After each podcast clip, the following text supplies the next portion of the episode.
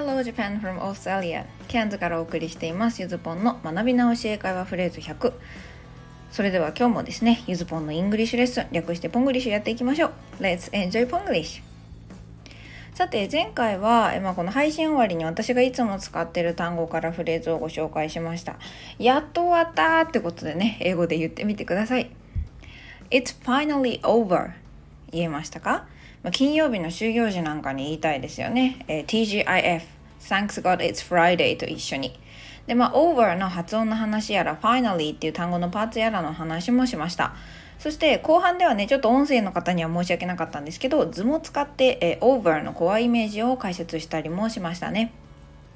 さあそして今回は、まあ、前回も扱ったオーバーについてまた違う角度から解説していきたいと思います、まあ、このフレーズ1個押さえておけると結構応用が聞かせられたりもしますよ。Today's phrase Don't overdo it. Don't overdo it. 頑張りすぎないでね。これ今回動詞が overdo、まあ、over と do をくっつけたやりすぎるっていう意味です。でまあ、オーバーについては昨日お話ししましたね。で今回のオーバーは超えてしまうものが自分のキャパって考えると、まあ、終わるのオーバーとコアイメージが同じっていうことが理解してもらえるんじゃないかなと思います。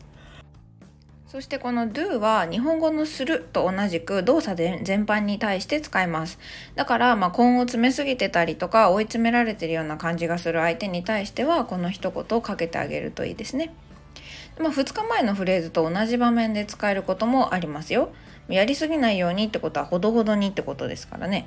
ま、go easy on 誰何々の丸の on の後ろには原則ものを入れるので、まあ、物体の量とか数に関して言える場面、伝える場面で、え、使うことが多いです。まあ、go easy on 何々の場合ね。通常より少なめっていう標準以下のニュアンスですね。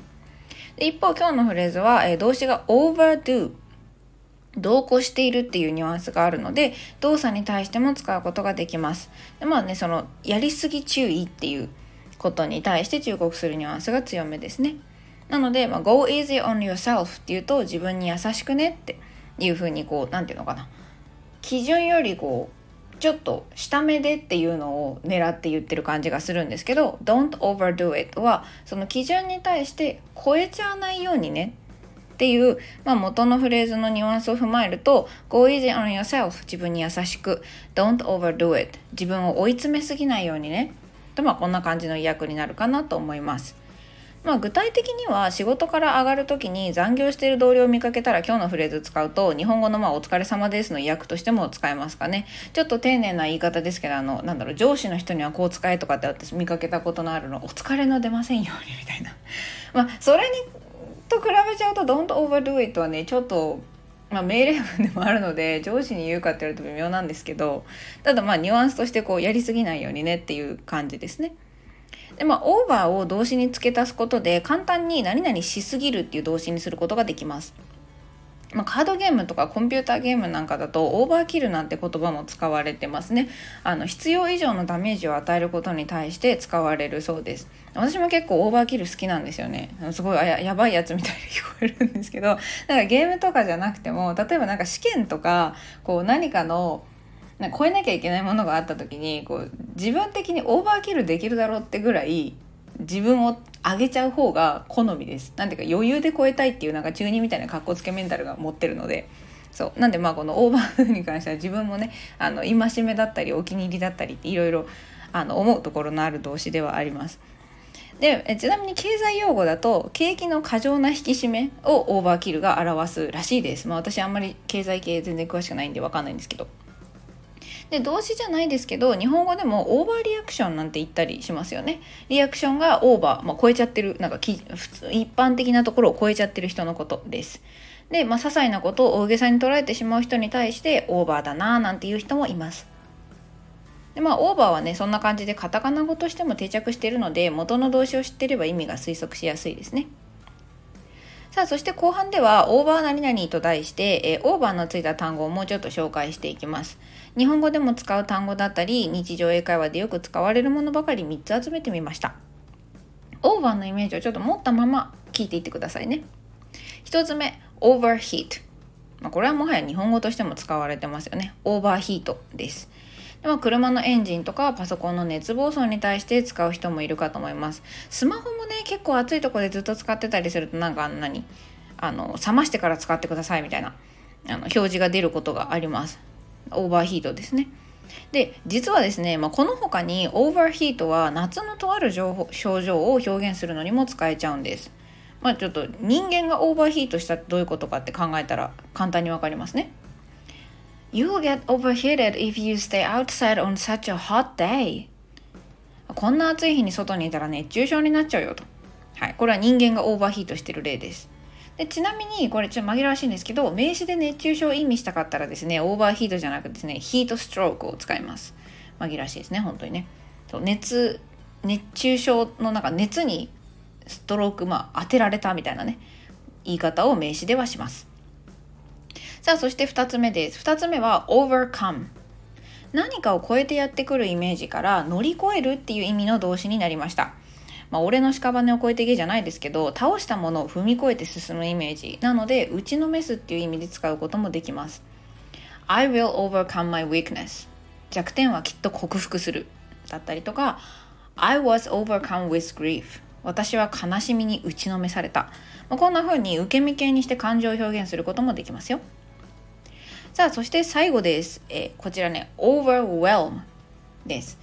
これ、まあ、whelm には、え、もともとね、圧倒するとか水に沈めるっていう圧をかけるような意味があったんですけど、それに over がついて、結構これはね、感情を表現するのに使われてます。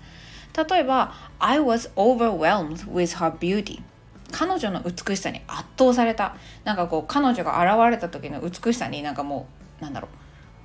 そういう突風が吹いてきたりとかこう何か圧がブワーって衝撃波が来てなんかぶっ倒されたみたいなそんな気持ちになった時に overwhelm を受け身形で使います。処理しきれない感情だったり物が押し寄せてくる感じがすごく伝わるんですね。でも私の大好きなドキュメンタリーの中の一つでもキャストの人がよく使ってた表現ですあのネクストインファッションっていうねあのネットフリックスにあるあなんか新鮮新違う。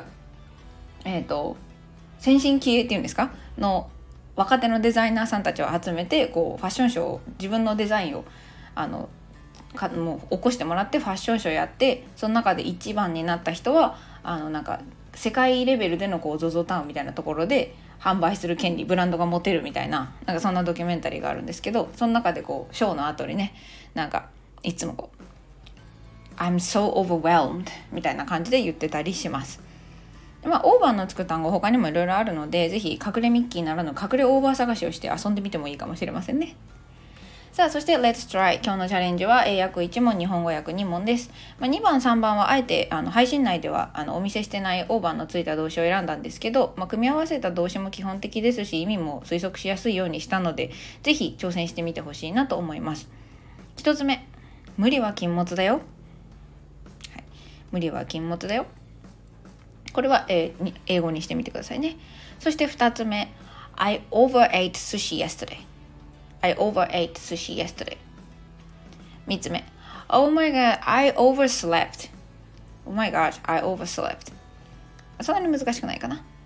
はい、ということでサンプルアンサーです。今日も一日お疲れ様でした。1つ目ですね。無理は禁物だよ。Don't overdo it. はい、今日のフレーズです。そして2つ目。I overate sushi yesterday. 昨日寿司食べ過ぎたわってね、食べ過ぎたです。overeat の過去形ですね。そして3つ目、Oh my god, I overslept. うわ、寝過ごした。はい。今回どれも使えそうな短いフレーズにしてみましたが、いかがだったでしょうか Okay, today's lesson is over. Thank you for listening. Please don't overdo your work. You must be kind to yourself. Have a happy day with Ponglish. Bye.